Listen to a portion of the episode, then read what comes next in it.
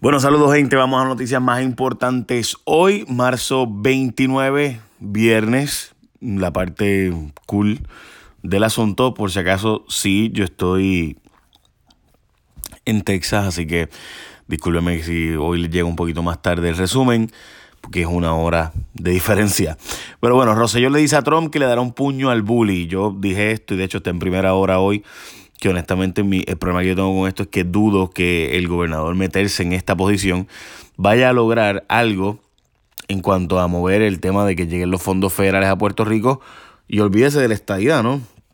Sin duda el gobernador lo que estaba diciendo fue en tono de, eh, ¿verdad? Incluso sarcasmo, ¿no? No, no era en serio, pero los titulares, como se dieron cuenta ustedes en todo Estados Unidos, fue que el gobernador le dijo que le daría un puño en la boca al bully, y después, justo después de decirle bully a Donald Trump. Y pues con eso usted sabe lo que está pasando, ¿verdad?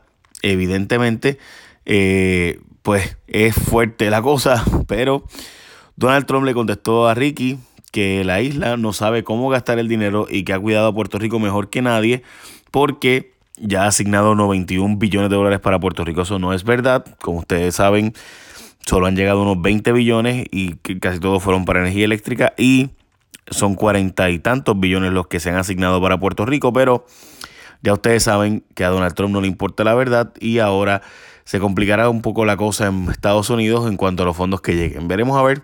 La verdad es que el gobernador entró Partido Demócrata por completo y está tratando de levantar su perfil en Estados Unidos. So, Así es. Rivera Chats sacó a pasar un dictador. Miguel Romero se fue contra Rivera Chats en cuanto al tema del veto del gobernador. Y ahora Rivera Chats incluso no solo le quitó las comisiones a Miguel Romero, sino que además de eso, ahora también está en las de quitarle proyectos de ley que tenía interés Miguel Romero, entre ellos, por ejemplo, el tema de los Airbnb y turismo, dándole a turismo la jurisdicción sobre regulaciones de Airbnb y que no pudiera Carmen Yulín regular el Airbnb, pues no, pues Rivera Chat se lo quitó.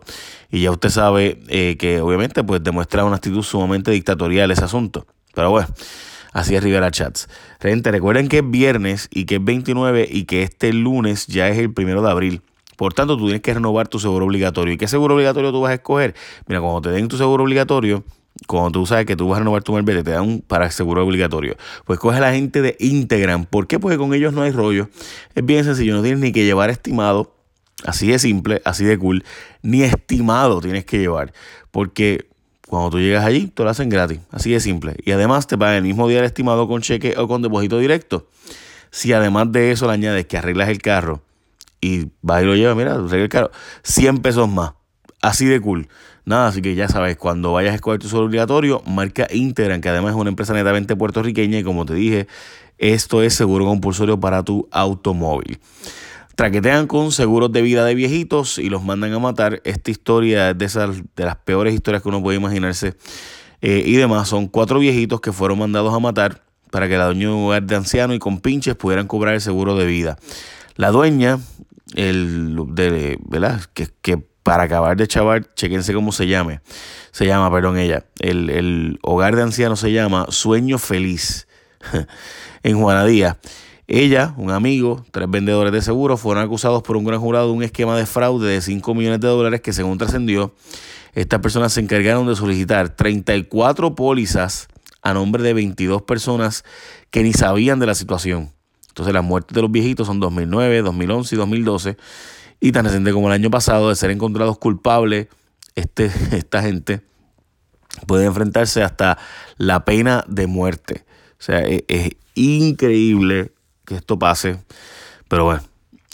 El FBI y Justicia entrevistaron a Noel Samot por denuncias de delegada de corrupción. Según el vocero, ayer hubo esa reunión. Noel Samot, como ustedes recordarán, era el coordinador de, de coordinador de revitalización, revitalización del gobierno de Puerto Rico, eh, nombrado por la Junta de Control Fiscal, que básicamente era un puesto para no tener que pasar por todos los procesos de permisología y hacer algo mucho más rápido para los temas de energía renovable, energía eléctrica y demás. Y pues él dijo que este, le robaban las ideas para pasarse a competidores y beneficiarlos y otras cosas así.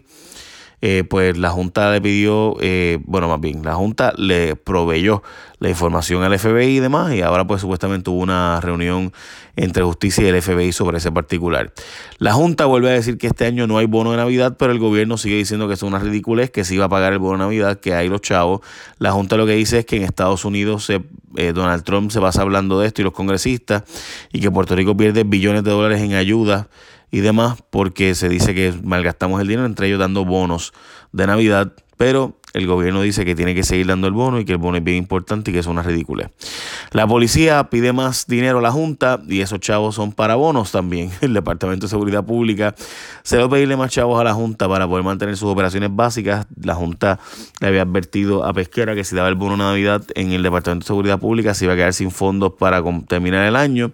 Y en efecto, pues ahora la policía está pidiendo prácticamente le dupliquen el presupuesto para pagar la electricidad que consumen, hacer pagos de planes de retiro presupuesto sugerido es de 51 millones. En esa partida ellos quieren añadirle 41 más para terminar en 92 millones de dólares. Así que ya saben. Preocupación entre pacientes del cannabis medicinal porque no cuentan con una ley que los proteja. Estos 59.302 pacientes que tienen tarjetas que les permiten usar cannabis medicinal, el 76% está en edad de trabajo, pero ese 76% no está exento de ser despedidos o penalizados por el uso de la planta Así que y esto se ha advertido, de hecho, en mi programa de televisión y hemos hecho unos cuantos podcasts de esto eh, en Recursos Humanos con Calle con la doctora Jessica Santiago Renta, donde hemos explicado este asunto y, y pues no parece que va a haber una solución rápida en este particular. Eh, al asunto. Hay gente que va a estar hasta demandando y en Jason Rayo sacamos un caso específico sobre esto. El candidato popular que más billetes ha recaudado es Batia y solo ha recaudado 37 mil dólares. Básicamente no hay dinero corriendo en la calle de donativos para populares.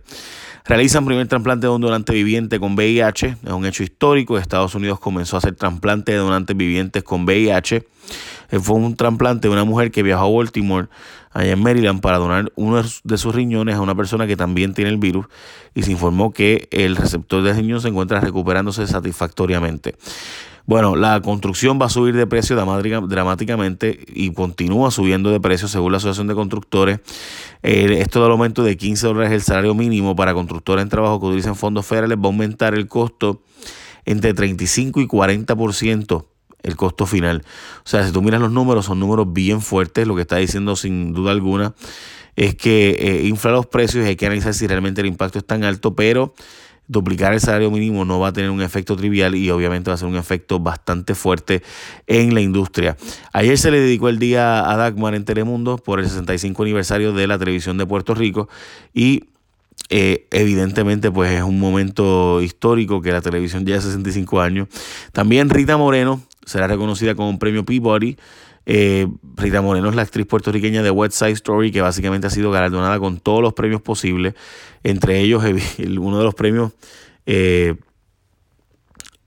que tuvo, que tiene una puertorriqueña, bueno, sin duda es la puertorriqueña más reconocida y la actriz más importante en la historia de Puerto Rico, o sea, no, no le quepa duda de eso. Pero además de ese detalle, ahora también el Peabody sería la primera o de las bien pocas personas en la historia de la humanidad que tiene básicamente todos los premios importantes en el tema de actuación, eh, música, etc.